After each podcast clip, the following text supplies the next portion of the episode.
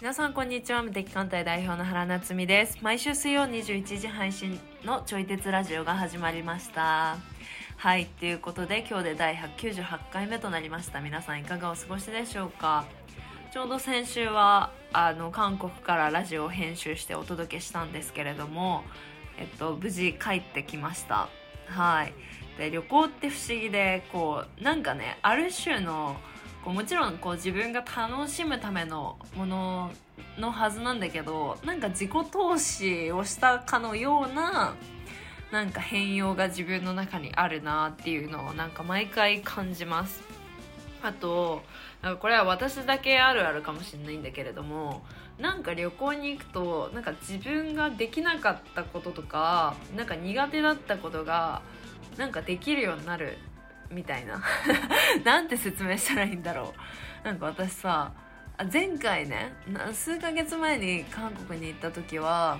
あの私ビールとかほんと飲めなかったんですけどなんかその時をきっかけになんか飲めるようになったむしろ好きになったりとか今回はなんか時間軸の感覚がなんか全然違ってそうなんかね不思議な経験をしてます なんか距離を移動したら自分の感覚が変わるんでしょうかそうなんかね面白いなと思ってはいだから何ということではないんですけれどもあのそうですね今年もたくさん旅をしていきたいなと思っておりますはいそれでは今日のテーマをお話ししていきます感覚的なことに対する伸び悩みについてスキルアップへの葛藤スランプから抜けるということを考えるなどといった話をしておりますそしてお相手は教育業界でご活動されております佐伯和也さんですそれでは本編スタートですビジュアライゼーションうんうんうんうん。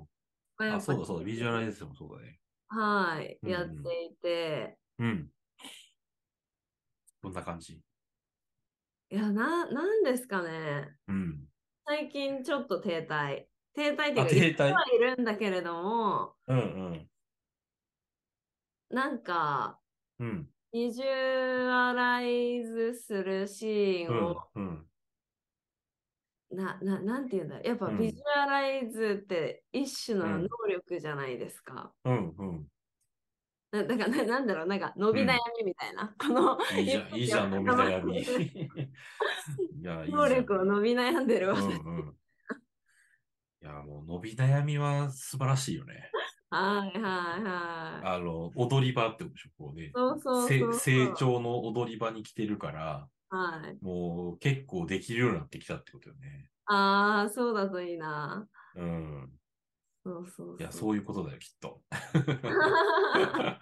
でもなんか脳内で当たり前になることって、まあいいことじゃないですか。ああ、私これうん多分達成するだろうな、みたいな。うんうんうんでもなんか 今起こったのはあれうんこれって本当に当たり前、あまりにも自分の中でうん。うんなんかイメージすることがしやすく昔よりねなった、うんうん。あこれはこうこういう現実があるんだろうなみたいな感じがうんうん。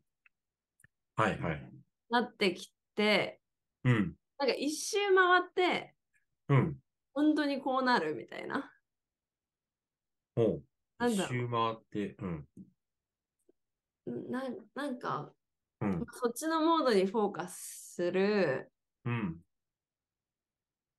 なななんかうん。そうしてたらまあそういうものが引き寄せられてきたみたいな経験はすごいしてるんですけどうん。うん。うん。とはいえなんか逆に、えこれって本当に大丈夫なのかなみたいな なんか疑いの気持ちが生まれてくる疑いが出てきてるんだ。 そうそうそうそうあへえ。まりにも自然うん。な感覚なんか普段のうん自分の感覚とう同ん。じようにその感覚が作り上げられるうん。ってなった時にうん。 うんなんかまあ伸び悩んでるって感 じそうだった。はうい、んでもうんなうんやっぱななんかこれで忍耐も必要じゃないですか。うん。すぐにうん何かができるとかすぐに何か変わるっていうわけじゃああ、まあそうね。そううんなんかさ先取りする自分っていうのが先にできて、うんそこから意識が変わってくるっていうことだと思うんですけど、うんはいはいはい。うん、なんか、うんな、なんか説明しづらいですけど、うん。でもなんか停滞してる感じなんや。そうその感覚にちょっと慣れ始め、慣れ始めてる。 うんうんうん。まあいいことなのかもしれないですけど、 でもなんか違和感もある感じ。うん違和感ってい違う和感じか、ゃない。うん。まあな、なんていうんだろう、この扱い方にな、ななんか、あ扱い方の迷いみたいな、えはあるかなってー。いうう。んうん。その、うんななんやろ、ビジュアライゼーションやってて、はいうーんと、なんか当たり前にできるようになってきて、はい。うん。でもなんか、このままで、このままでいいのかなこの、これ大丈夫なのかなみたいな疑いの気持ちが出てきて。あこれ大丈夫なのかな、うん、なななんて説明したらいいのかな、なんうか、ん。え例えばなんですけど、うん、うん。わかりやすいように言うと、うん。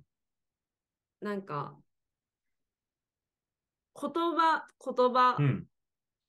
言葉。ばな何キロうん痩せたいですみたいな言葉に、うん。本当にその何キロっていうのが言葉に実感をこもってイメージができるときと、うん。何キロ痩せたいですっていう、なんか音で自分が慣れちゃうときみたいなのないですかなんか何キロ痩せたらどうなるっていう自分がうん。出てこない、出てこないっていうか、ななんていうあのなんかで出てく、出てこないというか、うそんれがそもそもなんか一種の記号化してるみたいな。あー。なんやろう。こう、言って満足みたいな。言って、なんか言ってはいるものの、うん。なんか、うん。そうね、な慣れ、なんかその感覚の引き出され具合が減ってきたって感じうん。うん。うん。いやイメージが。そうそうそ出う、イてきづらいメージはしてるものの、うん。うん。なんかな慣れ慣れてきてなんかあなんだろう同じ映画を何回も見るとー。はい「ははいいははいいはいはい。次こうですね」みたいな うん。なるほど。なんかその感覚はいはい。なんか、習慣しゅ、じゃない習慣化してきてるから、はいちょ新鮮味に欠けるというか、そうそうそうそうそうなんそかうもう流れ作業みたいなんでこうできてしまう。そうそうそうあまあ当たり前になることはいいことだし、あ、うん、うん。なんですけど、はいはいはい。まあ、シーンを変えたりするのがいいのかな、まあ、わかんないですけどああ。なんか慣れというものに直面してますあーなるほどな。いやーちょっとさ、いきなり話がずれるんやけど、はいあの、ちょうどね、こう、うちらのさ、コーチングの師匠で、はいはい大樹さんっていうじゃない宮越はいは大い樹さんね、で、あの人の動画を、あの、以前見てたときに、はいはいえーっとね、その動画の中で話してたのが、そのコーチングのなんか練習についてやったかな。はいはいはいコはーチングセッションね。で、そのコーチングセッションで、その講座でね、こう、初めてコーチング学んでますみたいな人たちが、そのコーチングめちゃくちゃ上手くなってますみたいな話をしてたのね。いはいはいはいで、この、その動画を見てる、こう、まあ、言ったら、こう先輩たちに向けて、コーチングをさ、以前学んでもすでに使いこなしてる人たちに向けて、なんか、こう、もうコーチングできるからって、なんか、うかうかしてませんかみたいな。うかうかしてられないですよ、みたいな。はいうん、なんか、惰性でコーチングやってないですかみたいな。はいはい。そう、なんかもっとチャレンジしてますかみたいな問いかけをさ、されて、ぐさっと来た時があったよね。はいはいはそう。なんかコーチングをさ、慣れてくると、あ、大体これこうだなとか、い。はいまはあい。はい大体こういう感じで聞いてれば話してくれるでしょう、みたいなとか、はいはなんか慣れてるからこその、なんだろうな、ちょっと、うーん、ちょっと言い方合ってるかわからんけど、手を抜き始めるというか、いはいはいはなんか、慣れ慣れてるからこそね、自然体で、こう、なんかリラックスしてできるのはいいんだけれども、でもなんかあんまりこう前のめりにならなくなってくるというか、いはうん、なんか細部にね、こう、やっぱやり始めた時はすごい細部にさ、意識向けてやってたのに、いはい。なんかもう大体分かってきたと思ってやらなくなるみたいな。うんうんそうそうそう。っていうのを、ちょうど自分も感じたから、その大事さんの目線にぐさっときたことがあったんだよね。 うん。まあまチャレンジしてますかみたいな。あ、はそうそうそう。っていう話。あオチはな、オチはないんだよね。だからそれ思い出してよってだけの話だけど。うん例えば、じゃあ映画を自分が視聴する側になります。うんそれを何回も見ます。うん。うん。そのチャレンジって何なんだろうみたいな。ああ。そうまあだねい、いろんな視点を見るとか、うんうん。やりようによってはいろいろあるのかもしれないけど、うん。うんうん。そうだよね。なんか、何回も同じの見てたら、ストーリーも覚えてくるし、はい、でも多分その振動も絶対大事じゃないですか。うんうんうんうん。そうだね。そっちの側面も大事よね。はいうん、うん。それでいいんだって許可することも一個あるかもね。うん。このうん感覚、あー当たり前になるっていうことをそもそも目うん的にはしてることの一個ではあるはい、から。はい。ああ、なるほどね。だからまず、こう、当たり前にできるようになってきた自分、偉いみたいな、すごい。あそうそうそうそうそうそうそうねあ、こんなにいろいろイメージやってきたし、こんだけ続けれてきたんだ、できるようになってきた、みたいな。はい、そうだよ。なんかそこを認めるの大事よね。はい、うんうん。なんかちょっと測れないスキルじゃないですうんか。うんうん。確かに、数値化しづらい。そうそうそうそう。うんなんかすごく、しかも、人となかなか正解を共有できない系じゃないですか。うんう感ん。覚って自分の中にしか見えないから、うん。うんなんだろう、コーチングとかだったら客観的にフィードバックとかしてもらえる系の。うん。そうだじゃなねい。ですか。うんうん。確かに。だからなんかうじ自分でうん。こうレベルアップする要素を見つける必要もあるし、みたいうんうな。んうんうん。確かにな。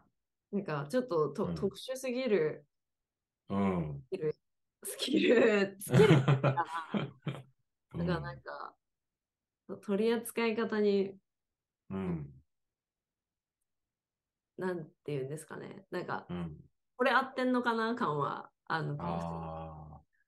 そうね。まあ。でも、やるしかないっていう結論ではコあーチるんだけどング。 うんうん。そうね。まあ、やるのはやるけど、まあ、コーチングみたいに、こう、人からね、やり方見て学ぶが難しい。い見えやないしー、本当にそうですね。うん。だから、フィードバックもしづらいし。はい。うん。まあ例えば、うんと、まあ、一個のこう考え方の観点だけど、はい。なんか、ビジュアライゼーションって、なんか、まあ、ビジュアライゼーションスキルだとしたら、はいなんはかそのスキルの構成って何があるのかなって考えたら、い。はい。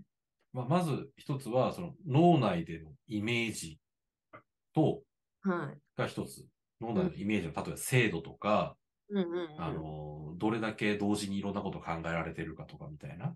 はい。で、まあ、脳内のイメージに関することと、はいあと、ビジュアライゼーションしたことが、なんか、うーんと、どれほど実現につながってるのかっていう、はいあはの脳脳みその外側の話っい。はいはいはていう、なんか大きくこの二つに分けられるのかなと思ったよね。いはい。はいはいはい。うん。で、なんかそれをそれぞれ細かくしていくと、例えば脳みその外側の話で言えば、うんじゃあそのビジュアライゼーションしたことによって、なんかどれだけ行動が変化したのかみたいなっていう、はいはいはいはうん、とか、そうだね、行動に取り掛かるまでの時間の短さとか、い。はいはいはい。行動の量とか、はい。かな。うんうんうん。うん。まああとはなんかその、イメージしたことがどれだけ実現したのか。はいはいはいまあ、はい。これちょっと自分でコントロールしづらい部分もあるかもしれんけど、はい。まあ、とか、例えば、はみたいな細分化ができそい。う確かで、うん、脳内のことも、なんか、例えば五感っていう指標を持ってきたら、に。はい。なんか、視覚で何を、視覚で想像できてるかどうかと、はい。で聴覚、き作動してるかどうかと、うん。まあ、身体感覚、うんうんうん。まあ他3つまとめてね、身体感覚っていう3つがどうかっていう、チェックできそうだな。確かに。うん。もうこれ、全然今考えてる話やから、はい全。然答えとかないけどね。あの、 はいはいはい正解とか持って話してるわけじゃないけど、うん、なんか例えばなんかそんな風にしていくと、はいなんかビジュアライゼーションもちょっと細分化して考えられるのかもしれんね。確かに確かに。うん。でもこれは、なうんなんか本当こ答え、なんか私も瞑想してる中だから答えはないけど、うんうん。でもなんかやっぱ特殊なことをやろうとしてるっていうか、今までやってこなかったことをやろうとしてるっていう認識がすごい必要そうんうんうんうん。そうやね。う。はうん。でしかもその成長の踊り場に来てるということは、い。はい。なんかビジュアライゼーションをやってる人たちを、例えばなんか初級、中級、上級者みたいに分けるとしたら、はいはいはい。 もう多分なんか初級の段階を抜けたっていう感じなんだよね。あはは自分の中でうね。ん。もうやってさ、もう何ヶ月も経ってるわけじゃん。はい、確かに。だから少なくとも初級ではなさそうみたいああ、はあはあはあはな。うんなんか中級試験に挑んでる最中みたいな感じ。 あ。ああよくわからん けどそういうぐらいのマインドでいた方がいいかもう。んうんうん。そうね。うん。なんか、わ、わか、わからない、わからないわけじゃないけど、なんか、うん。な、なんて言うんだろう。なんか、それこそ、うん。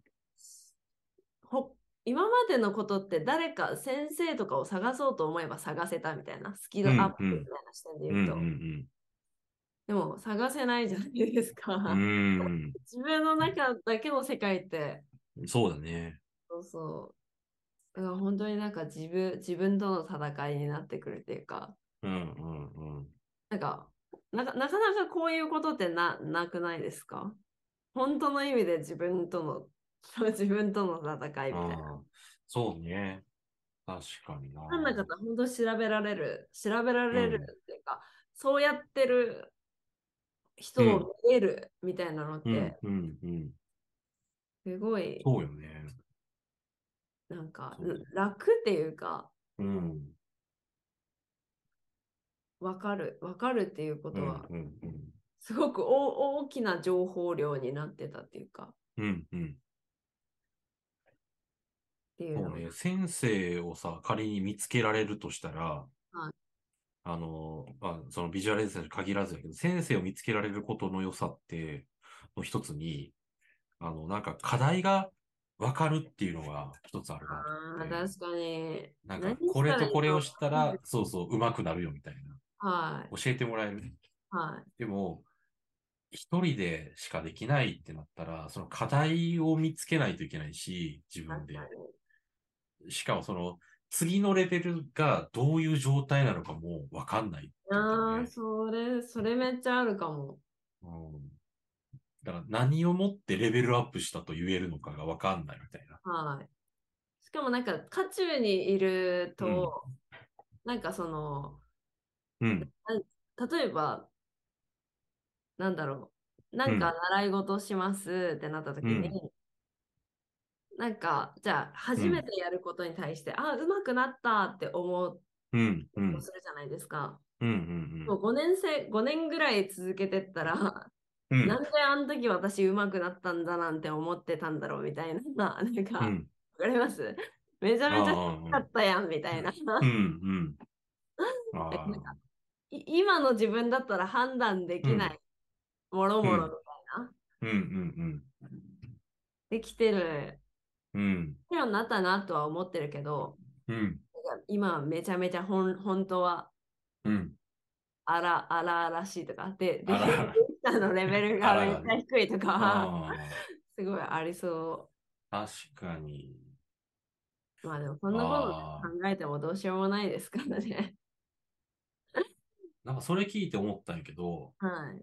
なんかそのビジュアライゼーションを今後も続けていくとしたら、例えばその5年後の自分とか10年後の自分、10年後のビジュアライゼーションスキルレベル考えたとしたら、多分今とは比べ物にならないぐらい多分高くなってるはずやん。確かに。ね。だからその状態を、あなんかわ、まあわからへんけどね、その状態をイメージしたりとか、そっから今の自分を見たら、なんか、 できてないところがいろいろ見や見つかったりめっとか。ちゃあると思います。10年もね経ったらうんうん。まあでも目の前のことやっていくしかないんですかね。ああ、どうなんだろうね。まあ、なんかあれこれやって、いやでもなんうんだかスランプの時ってそうじゃないですか。うなんんか、あれこれやったらいつの間にか抜けてたわってういう。ん。うん。うん。そうね。なんか、抜けよう抜けようと思うと余計こんがらがるみたい。そうそうそうそう。 なんか、なんか、うん。最低でも続けるみたいなことをやってたら、うん。うん。うん。抜け、抜けてたみたいな感じうにん。なうってん。ます。うん。うん。そうやね。続けることさえ決めてたらいけそうな気がす確かに。る。うん。いや、ちょっと、引き続きやっていこうって。 うん。うん引き続きね。うん、でもやっぱ、めめっちゃ脳脳みそ脳みそだわって感じな結論です、最近。脳脳みそだわ脳みわっていう か、脳み、めっちゃ脳みそだわってでしょ。なんだろう、やっぱう、ん。こう、よく、じゃあこうの、ん。今のは私大変だけうんうどん頑張ったら次のステージ行けるのかなみたいな。うん。それは次のステージに、あうん。なんだろう、なんか、な何かしらのリターンが入ってくるのかなみたいな気持ちでやっていては、うん。ダメであると。ダもう脳メだよ。みそで、うん。で抜けることで、次のステージに開けるのであるっていうことを決めなければいけないみたいな。ああ、はいはいはい。なるほど。なんか道筋はようわからんけど、やりそう続そうけ たら、そうそうそう。じゃ開けるでしょと。はまあそこを決めてやるな。い。はい。なんか、このスランプも抜けるのである。うん 抜けて見える世界が変わるのであるうんっうて、ん先に決めとかないとだな、みたういん。な。うんうんうんうん。そうね。なんかそこを決めてるのもなんか大事そうな気がするな。はい、なんかやっぱ無意識に脳ってうん。現状を維持するんだな、みたいな感じのことうを、んなんかうん小さなことでちょっと感じるというか、うん。あ、げ現状維持したい生き物だよね、うんみたいな。うん。うん。そうだねもう別に現状維持が心地よかったらいいんですけど、うん。なんか、現状維持飽きちゃうわってなるんだった ら、脳みそから変えていた方が、そうだね。はい、コスパうんがいい。うんうんそうやねそれはビジュアライゼーションに関しても、ただただこう、惰性ではやり続けるだけではなくて、い、はい、あもっとこう、上のレベルもあるから、それを目指していこうみたいはい。なんか、そのね、いろいろ、ビジュアライゼーションすることによって、な。うん。今まで以上にうん。なんかね、イメージしたことが 目の前に起きてくみたいな体験をしていくうん。うん。たりとか、まあん自分うんがその、新しいフェーズのうん方うん。にアンカリングされてったりっていうのの、うん。精度がね、変わるかもしれないっていううか、ん。うん。うん。そうね。はい、っうん。ていう。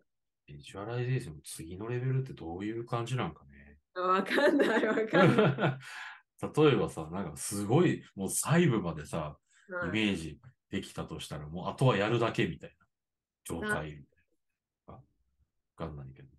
そう、いや、でも、確確かに、うんどうななんんだか極端な話だけど、1億年先まで見えるようになるとか。